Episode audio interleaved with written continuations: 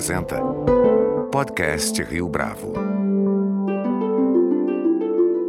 Este é o podcast Rio Bravo, eu sou Fábio Cardoso. Neste episódio do podcast Rio Bravo, nosso convidado é Davis Rezende Filho, executivo que tem larga experiência no mercado financeiro e que nos últimos anos tem se dedicado a temas como diversidade e inclusão nas empresas. Na entrevista que concede ao nosso podcast, Davis comenta a importância dessa agenda inclusiva para além das tendências de momento e alerta para a necessidade de os executivos das empresas se envolverem, se engajarem na busca por profissionais que representem de fato diversidade.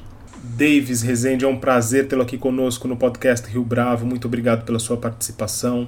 Fábio, eu que te agradeço, agradeço o Rio Bravo. Muito feliz em estar aqui. Então, para a gente começar essa nossa conversa, Davis, eu gostaria que você falasse um pouco da sua trajetória. Eu vou aproveitar aqui e fazer a seguinte pergunta: O que o Davis de hoje diria para o jovem Davis logo no início da sua carreira profissional num mundo totalmente diferente desse que a gente está vivendo hoje? Puxa, começamos bem, gostei muito. Bom, meu nome é Davis, Davis Rezende Filho. Eu tenho, não tenho problema com isso, eu tenho 59 anos. Os amigos mais próximos dizem que eu tô com um corpinho de 56, uma, uma, mais uma energia de 40. Sou de uma origem, minha família classe média baixa. Meu pai era funcionário público, minha mãe era telefonista. Eu tenho uma irmã um pouco mais velha que eu. Meu pai era negro, minha mãe era negra de pele clara, né? O famoso pardo pelo, pelo IBGE. Ambos falecidos, eu comecei a trabalhar muito cedo, eu comecei a trabalhar com 16 anos. Estudei em escola pública, comecei a trabalhar no Banco Real com 16 anos, tive uma carreira muito rápida no Banco Real. Eu cheguei até inspetor no Real, depois eu saí, fiquei oito anos no Banco Real. Fui chefe da auditoria interna do Royal Bank of Canada por uns quatro anos. Saí do Royal, fui para o JP Morgan,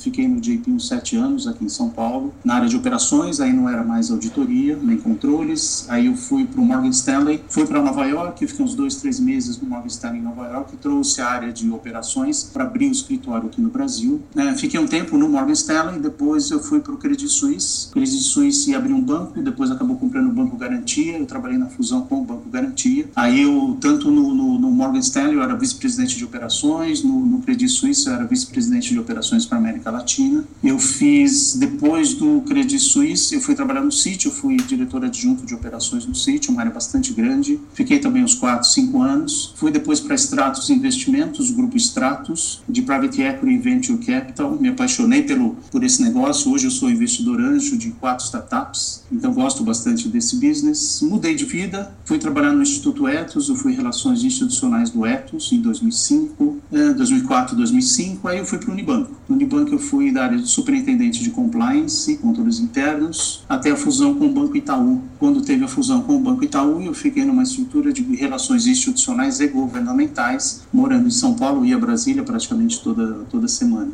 É, até que eu assumi uma estrutura, uma estrutura que estava em criação, uma superintendência de ética e um ombudsman, eu cuidei da governança de ética do Itaú Unibanco, código de ética, comitê de ética, treinamento, enfim, e eu também tinha um chapéu de ombudsman. O ombudsman no Banco Itaú Unibanco é aquele que ajuda a resolver o conflito, os conflitos entre os colaboradores, né? conflitos entre gestor e equipe, equipe gestor, entre pares, enfim. Foi uma estrutura muito, muito interessante, adorei fazer esse trabalho lá, fiquei por oito anos à frente dessa área, os últimos anos, até por necessidade de independência e necessidade da maturação da área, eu passei a me reportar ao presidente do banco. Foi quando eu saí, pedi para sair em 2018. Eu já estava aposentado pelo INSS, eu já tenho, já tinha criado meus filhos, eu tenho quatro filhos, já andam sozinhos, tenho dois netos, enfim. Aí eu resolvi trabalhar mesmo na minha consultoria. Eu tenho uma formação de coaching, então sou coach e mentor de executivos. Mas logo que eu saí do banco, eu recebi um chamado e eu comecei a trabalhar com diversidade, muito muito com diversidade e inclusão. É um tema que me apaixona. Eu tenho essa, essa palavra, né, ou seja, lugar de fala, quando fala de negro, porque eu nasci negro, eu sou negro eu vou morrer negro. Então, gosto muito de conversar sobre esses temas de diversidade e inclusão de uma forma geral e tenho trabalhado nisso, né? Tenho trabalhado na minha consultoria com coaching, com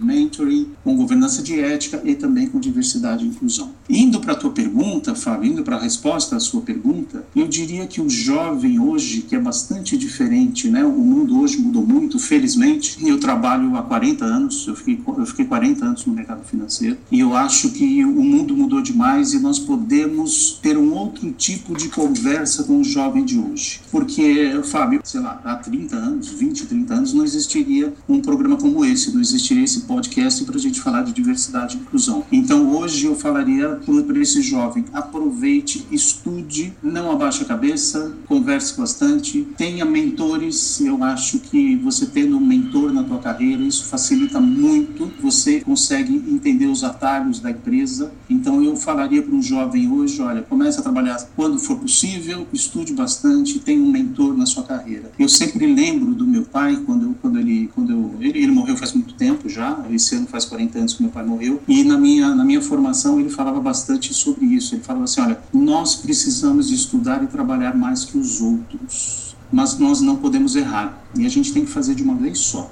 Tudo com muita integridade, mas nunca abaixa a cabeça. Então esse é o mantra que eu carrego hoje e eu tento compartilhar isso com as pessoas, com os mais jovens também. Agora, Davis, depois de tanto tempo como executivo de grandes empresas, tendo atuado no mercado financeiro, você observa essa agenda pró-diversidade como algo permanente ou é uma tendência de momento? Há uma preocupação, inclusive, de que essa seja apenas uma tendência. Qual é a sua avaliação a respeito? Uh, Fábio, eu não vejo como uma tendência, não vejo como um modismo, porque a sociedade está alerta. O mundo mudou, a sociedade mudou e as empresas não podem mais fugir da responsabilidade. Uh, a gente precisa realmente ter diversidade nas empresas, mas mais que isso, a gente precisa incluir quem chega. Muito, muito se falava na época sobre a sustentabilidade, eu trabalhei bastante com sustentabilidade e muita gente achava que isso ia acabar. Uh, não só acabou, como, como acabou virando o ESG, que a gente fala bastante hoje, do os outros aspectos de governança e também de social e meio ambiente. Não vai, eu acho que não é modismo. A diversidade ela mexe no, no bolso, tá? No momento que a gente tem uma empresa diversa, a gente tem pessoas novas para criar coisas novas, a gente tem discussão de ideias. Ela veio para ficar. Não vejo, não vejo uma outra forma da diversidade e a inclusão uh, ser modismo.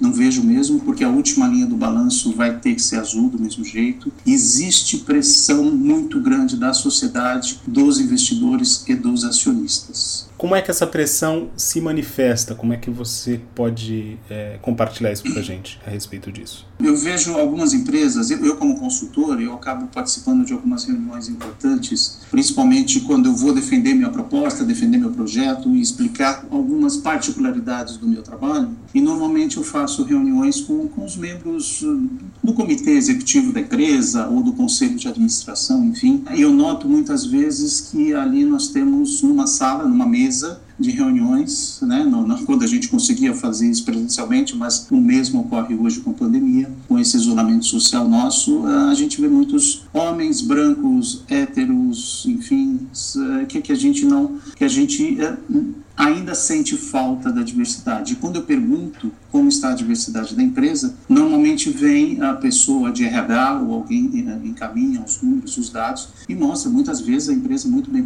posicionada com relação a gênero, muito bem posicionada com, com negros, PCDs, etc. Mas aí eu pergunto, vem uma provocação, porque, sei lá, meus cabelos brancos permitem isso, então eu pergunto, puxa, mas você tem um, uma, um percentual muito justo, né, de negros, de mulheres, de PCDs, enfim, mas eu não os estou vendo aqui nessa sala. Então, aí cria realmente um desconforto, então eu começo a conversar de uma outra forma sobre inclusão das pessoas que estão na empresa e ainda não subiram para cargo de gestão. O que eu digo que isso é uma pressão, né? Como é que vem essa pressão da sociedade? pegar o exemplo do Brasil, o Brasil é um país diverso. A população é diversa. Os nossos produtos são diversos, os nossos clientes são diversos. Então, as pessoas que trabalham na empresa também precisam ser diversas para conseguir entender esse público e entregar o que esse público diverso está procurando. É uma pressão mesmo, e para mim é um caminho sem volta. Eu gostaria que você falasse um pouco, Davis, a respeito do trabalho da sua consultoria e da implementação desses programas de governança. Como é possível no Brasil de hoje construir times que estejam mais em linha com essa proposta de diversidade? E eu vou pedir aqui, para claro, para você dar um exemplo para a gente, se possível.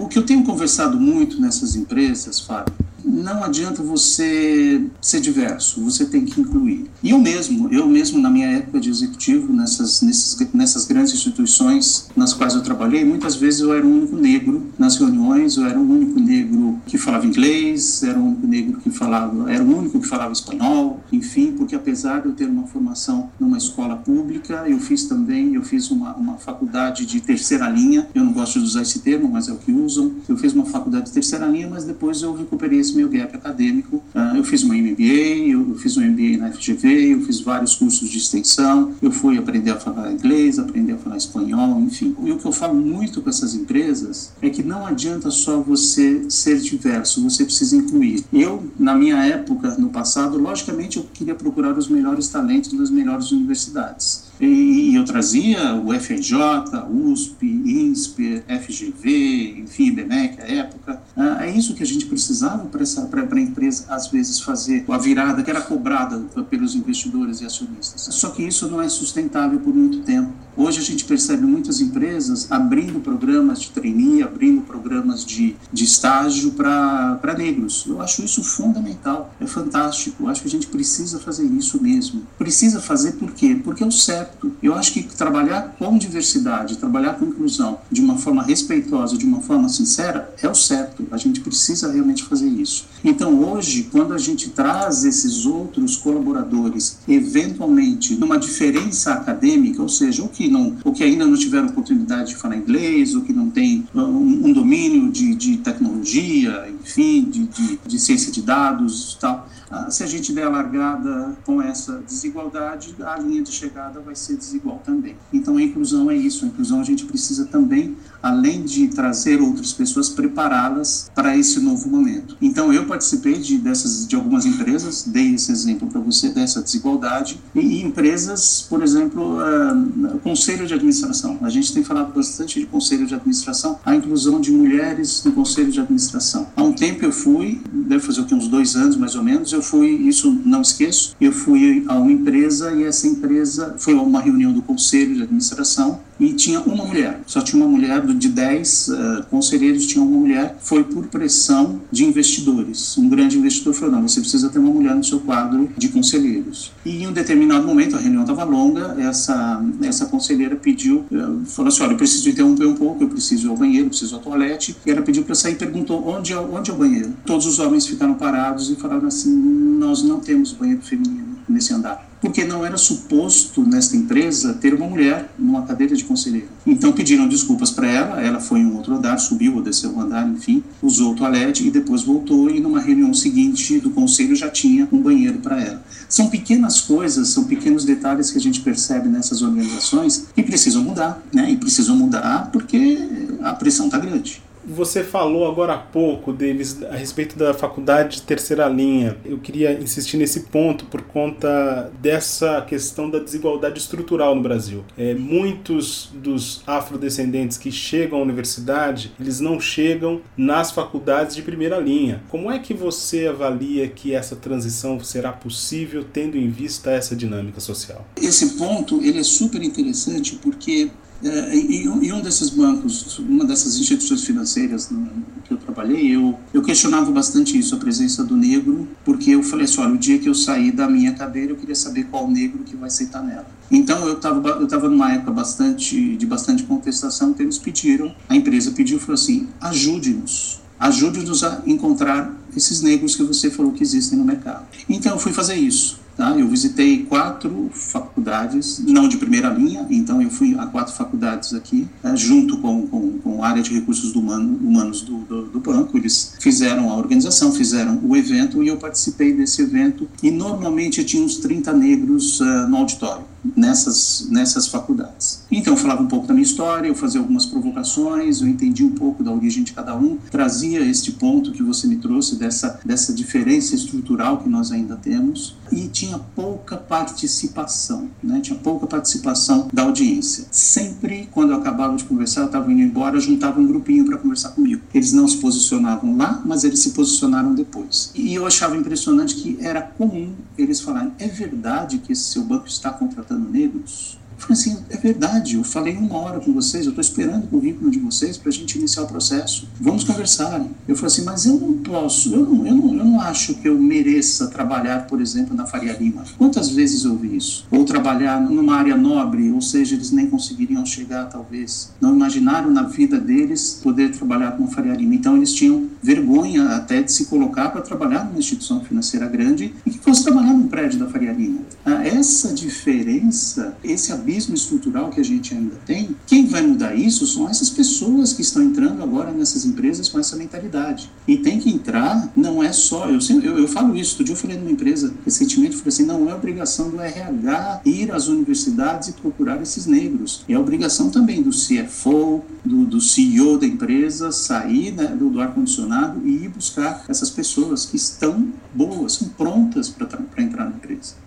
Com base também na sua experiência, como é possível fazer com que a cultura organizacional, já de acordo com essa nova estrutura, com essa nova dinâmica, não adote condutas inconscientes no que tange ao preconceito, por exemplo? Eu acho que esse é um dos pontos mais difíceis, não? Sim, é um dos pontos aí a gente começa a falar de vieses inconscientes, vieses implícitos, porque é claro que é muito mais tranquilo para um gestor contratar alguém parecido com ele. Que quando você olha algumas empresas, eu participei de uma reunião na semana passada com uma empresa que para mim eu tinha a eu estava falando com era o presidente, o diretor executivo e mais quatro diretores da empresa, eu tive a nítida impressão que eles eram irmãos, que eles eram da mesma família, que eles eram primos, porque eles eram muito parecidos. E aí eu vejo essa dificuldade da empresa em crescer se realmente você não tiver a diversidade nessas desde, desde, desde o início, né? Que realmente isso seja feito de uma forma muito clara. É muito mais tranquilo eu contratar uma pessoa que, puxa, nasceu na mesma cidade que eu nasci, tem um, um sotaque semelhante ao meu, estudou coincidentemente na mesma escola que eu estudei, moramos no mesmo bairro, né? É, frequentamos o mesmo clube, inclusive até torcemos para o mesmo time de futebol. Por que, que eu vou mudar isso? É muito fácil você trazer pessoas para a empresa é, nesse sentido. Por que, que eu vou mexer? Mas tem que mexer. Né? O segredo do, do, do Brasil diverso é esse: a gente precisa mexer nisso, a gente tem que acabar com esses vieses, ou vieses inconscientes, ou vieses implícitos de afinidade, de aparência enfim, isso a gente precisa eliminar. E a gente vai conseguir eliminar com os meus filhos, com os meus netos, são gerações. Eu, quando tenho a oportunidade de falar em alguma live ou em alguma reunião que eu sou chamado, alguma palestra, é impressionante o que hoje a gente consegue falar e ninguém falava na minha época. É, então, é uma mudança da sociedade. E quem está chegando hoje está chegando de uma forma muito mais aberta ao diálogo, esses jovens. É muito mais fácil quando eu vou conversar em empresas, quando eu tenho um CEO que é mais jovem, do que um CEO muito antigo, que ele não vai querer mudar isso. Tem muito chão pela frente ainda, muito caminho a ser percorrido, mas a gente precisa lutar por isso. E o lutar aqui, eu tenho até que tomar cuidado. Eu não estou falando aqui, não estou levantando bandeira, sabe? Não é aquele trabalho de militância, não. É um trabalho de consciência é um trabalho de mostrar que dá para fazer desse jeito e que vai ter vantagem de toda forma. Ambiente de trabalho, vantagens econômicas, resultado financeiro, reconhecimento da sociedade. Davis Rezende Filho, foi um prazer tê-lo aqui conosco no podcast Rio Bravo. Muito obrigado pela sua participação. Fábio, eu agradeço muito, muito mesmo. Agradeço o Rio Bravo e estou sempre à disposição. Muito obrigado. Este foi mais um podcast Rio Bravo. Você pode comentar essa entrevista no nosso perfil do Twitter, arroba podcast Rio Bravo ou no Facebook da Rio Bravo. A nossa lista completa de entrevistas está disponível no Apple Podcasts, no Deezer, no Google Podcasts, no SoundCloud e no Spotify. E no aplicativo O Guia Financeiro, além dos nossos podcasts, você encontra muito mais conteúdo sobre o mundo da economia em diversos formatos.